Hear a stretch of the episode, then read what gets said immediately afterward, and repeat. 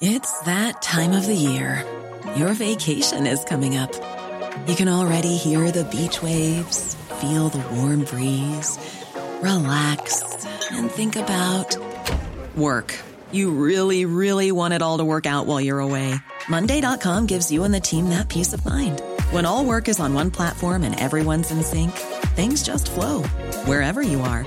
Tap the banner to go to Monday.com.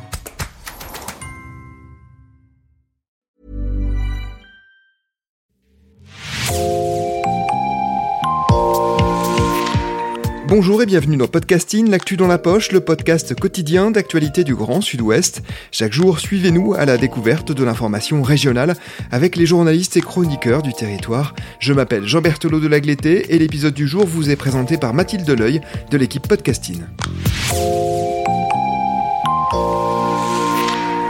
Avant de céder la parole à Mathilde, une précision importante. Il sera question aujourd'hui du meurtre de l'ancien rugbyman argentin Federico Aramburu. L'épisode a été enregistré avant l'annonce de l'interpellation de son meurtrier présumé, Loïc Lepriol, appréhendé la nuit dernière en Hongrie. Nous continuons aujourd'hui de parler du meurtre de l'ancien rugbyman argentin Federico Martin Aramburu, passé notamment par le Biarritz Olympique, un meurtre survenu dans la nuit de vendredi à samedi dernier. Nous y avons consacré un premier épisode hier et nous concluons donc ce diptyque aujourd'hui en évoquant un article paru dans Street Press. Il est titré Loïc Lepriol, un néofasciste recherché pour le meurtre du rugbyman Federico Martin Aramburu. Cet article, vous le co-signez avec Thomas Status. Bonjour Christophe Cécile Garnier. Bonjour. Je le disais, nous avions évoqué ce drame hier dans un premier épisode avec le grand reporter de l'équipe, Alban Traquet. Nous nous étions intéressés aux faits eux-mêmes et à la manière dont le quotidien les avait traités. Nous invitons d'ailleurs nos auditeurs à écouter ce premier épisode pour mieux comprendre ce qui va suivre. Avec vous, Christophe Cécile, nous allons essayer de comprendre qui est le meurtrier présumé de Federico Martin Aramburu. Loïc Lepriol est une figure bien connue de l'extrême droite ou de l'ultra droite, on en parlera. Mais d'abord, est-ce que vous pouvez nous rappeler en quelques mots les faits? Que s'est-il passé dans la nuit de vendredi à samedi, en plein cœur de Paris, boulevard Saint-Germain? Alors, bah, dans la nuit de samedi à Paris, en fait, euh, Federico Aramburu, il était, euh, c'est quelqu'un qui habite normalement à Biarritz, c'est un ancien euh, rugbyman argentin, et il était à Paris en fait de passage pour assister à France-Angleterre. il a été en soirée avec des proches et a fini dans un bar de Saint-Germain-des-Prés qui s'appelle le Mabillon. Vers 6 heures du matin, il a en fait assisté à une altercation. Un jeune qui a demandé une cigarette à un groupe et qui s'est fait insulter. Du coup, il est intervenu euh, et une bagarre a éclaté entre, entre les deux groupes. Les videurs ont un peu séparé euh, tous ces gens-là. Et euh, Federico Aramburu a fini après bah, par repartir avec son ami euh, Sean Egarty, qui est un ancien joueur du Biarritz Olympique, vers leur hôtel. Puis quelques mètres plus tard, en fait, hein, le, Mabillon c'est au 164. Euh, là, on est au 146 devant un magasin de chaussures, donc c'est vraiment quelques mètres. Ils sont rattrapés en fait par ce groupe qui est composé de trois personnes qu'on a pu tous identifier. Donc il y a Loïc Le Priol, il y a un Romain B qui est un membre proche du GUD, et il y a une Lison R qui elle est pareil et la nouvelle petite amie en fait de Loïc Le et qui est aussi proche au sein de bah, plus solide, euh, enfin de ces entreprises en fait qu'il peut avoir. Et en fait, ce groupe, donc qui est composé d'au moins donc deux militants d'extrême droite, est à bord d'une jeep militaire et un des passagers, présumément Romain B, ouvre le feu dans la direction euh, de Federico Aramburu. Il ne touche personne, euh, mais selon les médias qui ont beaucoup couvert l'affaire depuis samedi, un second homme, et qui serait donc Loïc euh, Le Priol, descend du véhicule et tire à six reprises dans le dos de Federico Martin Aramburu, donc sur un modèle vraiment d'exécution. Euh, et l'Argentin est touché euh, au moins trois fois, dans la jambe et le bas-ventre, et meurt vraiment sur les lieux du drame. Vous évoquez donc euh, trois suspects identifiés par la police, dont une femme qui a été euh, présentée devant un juge d'instruction ce mardi en vue d'une mise en examen. Les deux autres suspects sont toujours recherchés, dont le tireur présumé Loïc Le Priol. En quelques mots, à quoi ressemble-t-il? Eh ben, Loïc Le Priol, c'est euh, quelqu'un qui présente très bien, c'est quelqu'un qui est assez, euh, assez élégant. Euh, je dirais pas qu'on pourrait lui donner le bon Dieu sans confession, mais, mais presque. Euh, en fait, c'est euh, voilà quelqu'un euh, un peu au look de dandy. quand on Street Press l'a rencontré en 2016, il était pas spécialement agressif, pas spécialement agréable, mais il vendait en fait sa marque à l'époque, donc Babtou Solide. Et oui, c'est quelqu'un donc qui est toujours assez bien habillé, qui cache un peu des tatouages assimilés à un précédent passé. Il a notamment un tatouage de, de couteau sur l'avant-bras gauche. D'où vient ce jeune homme? Quel a été son parcours jusqu'ici? Alors Loïc Le Priol, c'est un ancien militaire dans le commando de marine euh, de Montfort notamment, donc qui est une unité de force spéciale tout de même. Et, euh, et en fait, avant ça, il s'est engagé très jeune dans l'école des mousses, euh, donc vraiment la, marine euh, française. Et euh, de 2013 à 2015, enfin pendant 5 ans, il a été chez les commandants marines et il a participé à des opérations extérieures au Mali et à Djibouti entre 2013 et 2015 et a été rapatrié en France en juillet 2015 sur recommandation en fait des médecins militaires en raison d'un état de stress post-traumatique assez sévère. mais voilà, après c'est quelqu'un qui au sein de l'armée a quand même été très violent, selon euh, le magazine Marianne euh, qui a publié un portrait aussi de, Loïc Le Priol euh, lundi soir. Il a quatre mentions à son casier judiciaire pour des faits de violence. La première date quand même de ses 19 ans. Et en 2015, il a été mis en cause à Djibouti pour avoir frappé et étranglé une prostituée selon Marianne. Et cette histoire s'est réglée par le paiement de la France de 350 000 francs de Djibouti pour régler l'affaire, donc soit un peu plus de 1700 euros. Et c'est quelqu'un qui euh, se vante un peu de se passer d'ultra-violence. Hein. Sur une vidéo publiée en mars 2016 par Mediapart, il se vantait, euh, Loïc Le Priol vraiment se vantait d'avoir euh, buté plus d'un mec en Afrique auprès d'autres personnes. Voilà. Come gather around people wherever you roam And admit that the waters around you have grown And accept it that soon you'll be drenched to the bone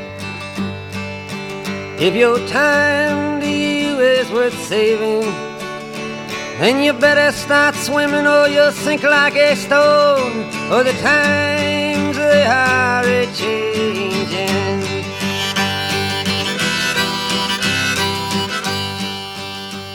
Loïc Le Priol, ce n'est pas un, un, inconnu de Street Press. Euh, vous l'avez rencontré pour la première fois en 2016, c'est ça? Oui, absolument. En fait, euh, ça part d'une euh, de la sortie de sa marque en fait qui s'appelle euh, donc euh, Bab tout solide. Euh, Bab tout solide, c'est donc une marque qui parodie en fait un slogan qui était, enfin pas un slogan mais une expression qui était sur les Bab tout fragiles, donc plutôt les personnes blanches un peu fluettes. Et ils ont ah, en 2016, il a décidé vraiment de changer ça, de, parodier ça pour bah, montrer que les blancs étaient aussi des gens, des gens forts et tout. Et et du coup, Street Press l'a rencontré dans ce cadre-là. Euh, c'est le journaliste Thomas Status qui allait le rencontrer. Euh, il avait un peu, euh, sa, marque venait de sortir début 2016 et la rencontre s'est faite fin février, début mars. Et voilà, depuis, il est toujours un peu resté sur nos radars. À l'époque, on n'avait pas, on se doutait évidemment vu le public visé par la marque qu'il y avait vraiment une dimension d'extrême droite derrière, ça se cachait pas trop, mais on n'était pas sûr qu'il faisait partie d'un groupe qui s'appelle le GUD, syndicat étudiant. Et, euh, et du coup, on, lui avait posé la question et lui, il avait nié, il avait dit que ses idées politiques n'avaient rien à voir avec tout ça. Euh, n'empêche qu'on était quand même un peu euh, suspicieux et on a appris très rapidement qu'en fait, il faisait bien partie du GUD. Est-ce que vous pouvez peut-être juste expliquer en quelques mots ce qu'est le GUD pour nos auditeurs qui ne connaîtraient pas? Oui, absolument. Ben, le GUD, en fait, c'est le groupement Union Défense, qui en fait est un syndicat d'extrême droite qui est né après mai 68 et d'où proviennent de nombreux cadres euh, du Rassemblement national. Euh, il y a par exemple des anciens, enfin des proches de Marine Le Pen comme Frédéric Chatillon ou Axel Lousteau qui ont été les chefs du GUD il y a quelques années, hein, il, y a, plus de 20 à 30 ans. Et en fait, le, le GUD s'est mis en sommeil pendant quelques années jusqu'au début 2010 où là il s'est relancé et il y a eu différents chefs et des guerres internes aussi euh, par rapport à ça. Et finalement, le GUD en 2018 a explosé dans euh, plusieurs euh, groupuscules, dont un de façon nationale qui est le Bastion Social, qui est un mouvement vraiment violent qui a été dissous par le gouvernement en 2019, et un autre à Paris, groupe qui a donné en fait les Zouaves euh, qui est pareil, un groupe très très violent, euh, sur lequel Street Press a beaucoup écrit, et qui en fait euh, a été lui aussi finalement dissous par le gouvernement en 2021, après que leurs militants aient été un peu pris le point dans le sac à frapper les militants d'SOS Racisme lors du meeting de Zemmour à Villepinte.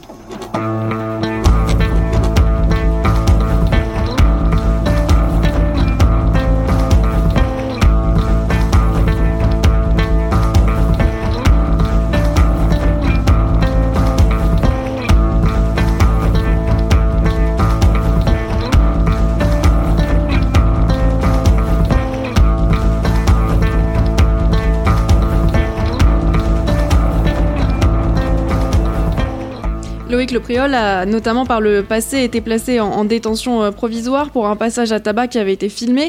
Est-ce que vous pouvez revenir un peu sur ces faits et nous expliquer dans quelles conditions il avait été libéré à l'époque? En fait, à l'époque, donc c'est le GUD est dirigé par donc une personne qui s'appelle Édouard Klein et en fait son leadership est un peu contesté au sein de personnalités du GUD qui sont un peu plus des cogneurs un peu plus enfin voilà euh, puissants à faire de la muscu. Et dans ces milieux-là on respecte énormément beaucoup plus enfin on est énormément sur la loi du plus fort. Donc ils se disent un peu pourquoi euh, pourquoi lui devrait nous diriger.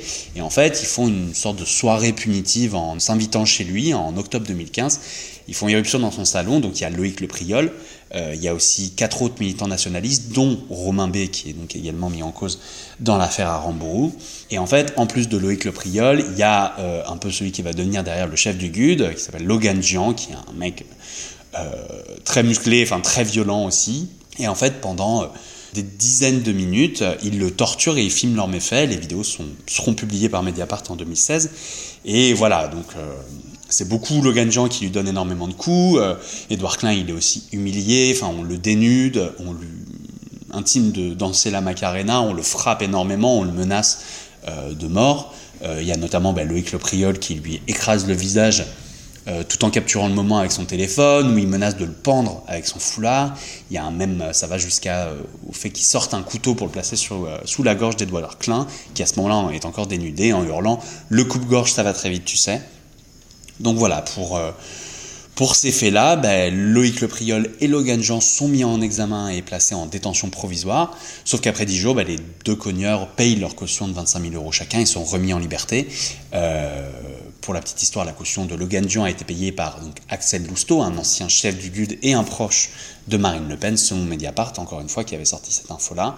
Et donc voilà, cette affaire n'a jamais été jugée parce qu'en fait, euh, ils ont comparu en janvier 2021 devant la justice. Le procès a été reporté euh, euh, jusqu'en octobre. Et en fait, en octobre 2021, ça a été à nouveau reporté parce que Logan Jean avait le Covid.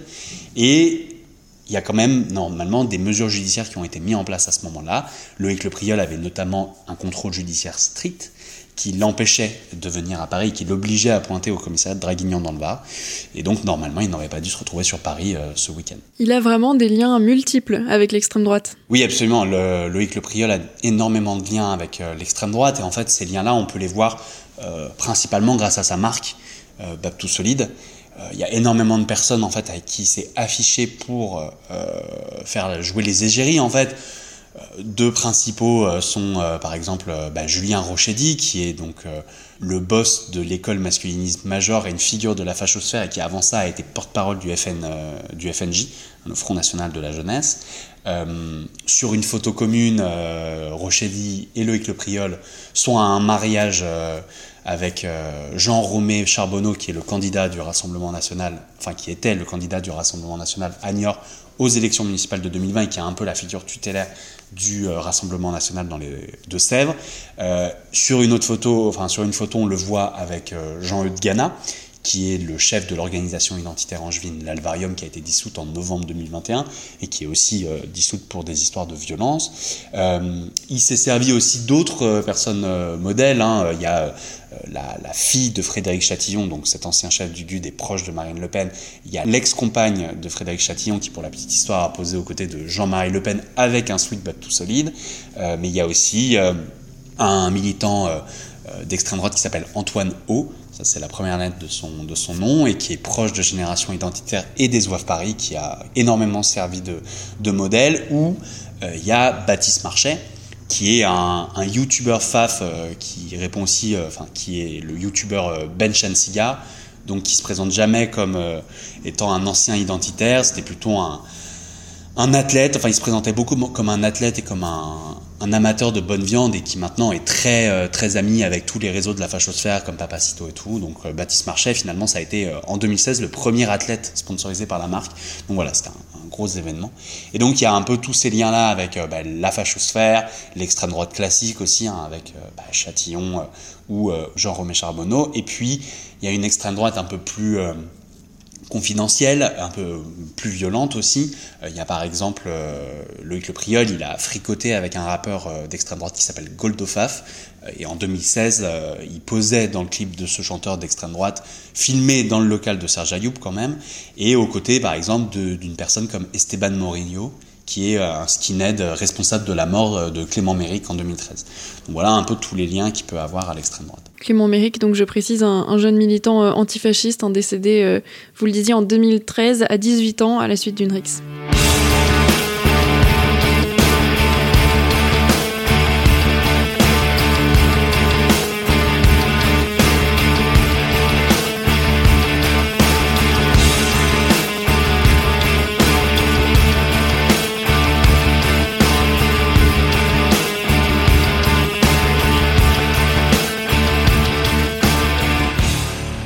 Parlez d'extrême droite, d'ultra droite, de néo-fasciste aussi. Quelle nuance faites-vous entre ces différents termes? Alors, euh, pour nous à Street Press, on utilise assez peu le terme euh, ultra droite parce que pour nous c'est plus un terme policier. Euh, qui caractérise en fait l'extrême droite qui serait non violente plus parlementaire et l'ultra droite qui serait toute l'extrême droite violente finalement.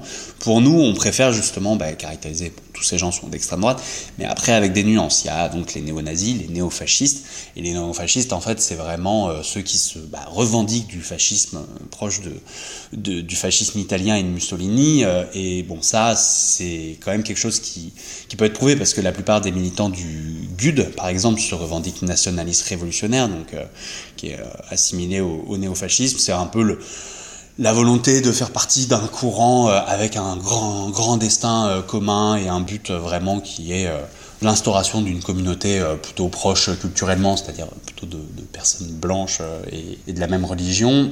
Et donc voilà, et en fait cette, cette envie du néofascisme chez les militants du GUD bah, se retrouve vraiment euh, parfois de façon jusque dans leur surnom. Par exemple, Logan Jean, dont on a parlé, bah, il est tellement fan euh, de Mussolini et du fascisme que son surnom au sein du GUD, c'était le Duce, comme euh, Mussolini. Donc voilà, c'est un peu les éléments qu'on peut, qu'on peut retrouver. Mais à ce moment-là, est-ce que Loïc Le Priol peut être considéré justement comme symbolique de militants d'extrême droite qui basculent vers une forme plus violente? Et pensez-vous qu'il puisse représenter une menace pour l'ordre public, ces militants? Moi, je pense que oui, euh, Loïc Le Priol, il, est un peu symbole de ça. Alors évidemment, aujourd'hui en, France, euh, tous les militants d'extrême droite ne sont pas armés et prêts à tuer des gens, hein, c'est évident. Et il y a en fait dans les faits, je pense, euh, le côté embrouille durant la nuit. Loïc Le Priol était peut-être dans un état second vu qu'il venait de passer, pareil, une soirée dans un bar. peut-être que ça, tout ça, ça a pu faciliter son passage à l'acte, chose que heureusement on n'en trouvera pas partout dans toutes les rues de France et de Navarre. Mais il n'empêche qu'il était quand même armé. Euh, ça, il y a quand même un phénomène avec les anciens militaires qui sont plutôt d'obédience d'extrême droite qui est assez inquiétant. Il y a Mediapart qui a beaucoup enquêté dessus, qui a beaucoup montré que ben voilà, il y avait des militaires avec leurs armes qui euh, étaient parfois de véritables néo-nazis. Hein. Ils ont fait plusieurs enquêtes sur le sujet qui ont jamais vraiment rencontré une vraie volonté euh, du ministère des Armées d'agir contre ces éléments en son sein. Donc voilà, c'est un peu inquiétant.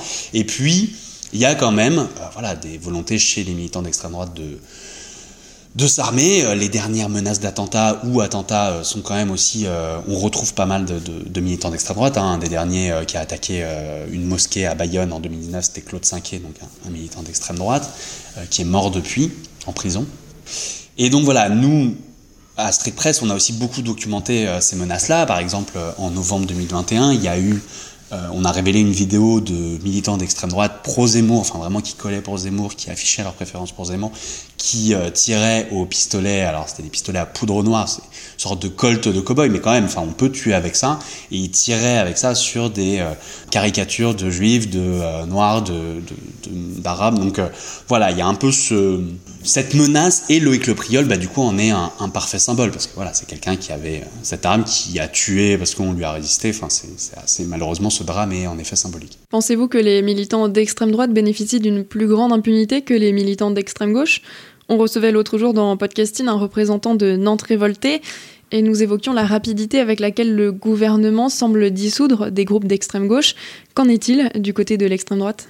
En fait, euh, il y a beaucoup plus, en tout cas euh, récemment, il y a beaucoup plus de, mouvements d'extrême droite qui ont été dissous euh, que de mouvements d'extrême gauche. Après, qui sont aussi beaucoup. Il y a donc, on avait dit l'Alvarium qui a été dissous, euh, les Oeuvres, il y a le Bastion Social en 2019. Mais en fait, ce qu'on peut constater, c'est que ces groupes-là, ils ont largement le temps en fait de faire des dégâts, d'attaquer des gens, euh, d'être dénoncés en fait par à la fois des journalistes qui euh, bah, documentent leur leur violence ou des militants d'extrême gauche qui se font attaquer par ces gens-là.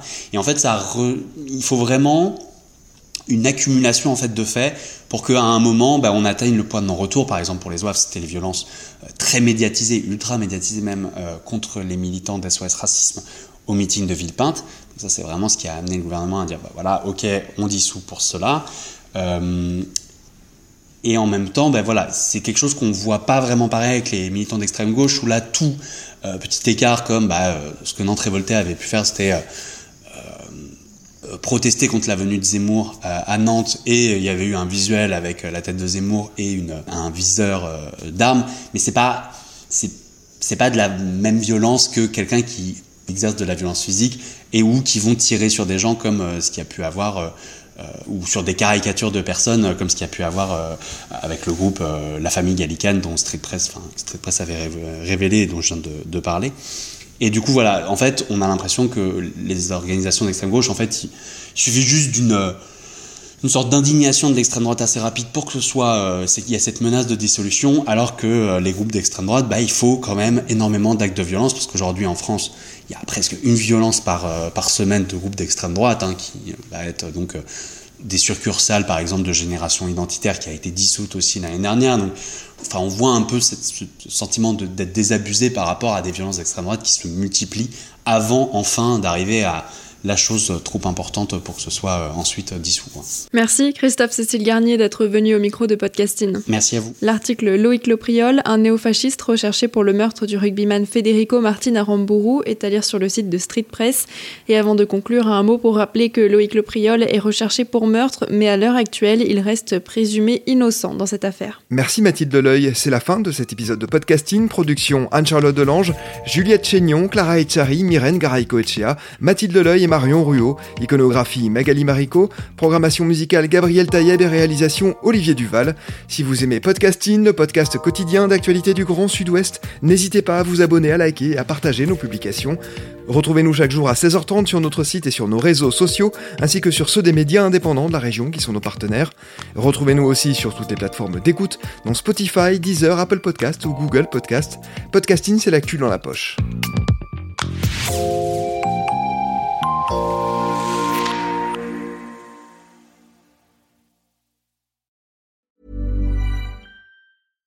When you make decisions for your company, you look for the no-brainers. And if you have a lot of mailing to do, stamps.com is the ultimate no-brainer. It streamlines your processes to make your business more efficient, which makes you less busy. Mail checks, invoices, legal documents, and everything you need to keep your business running with stamps.com.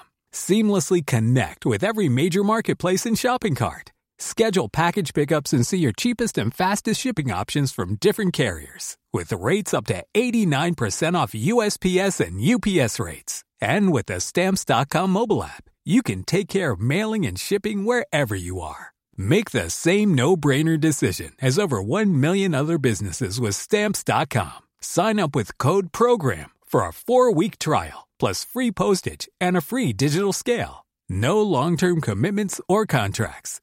That's stamps.com. Code program.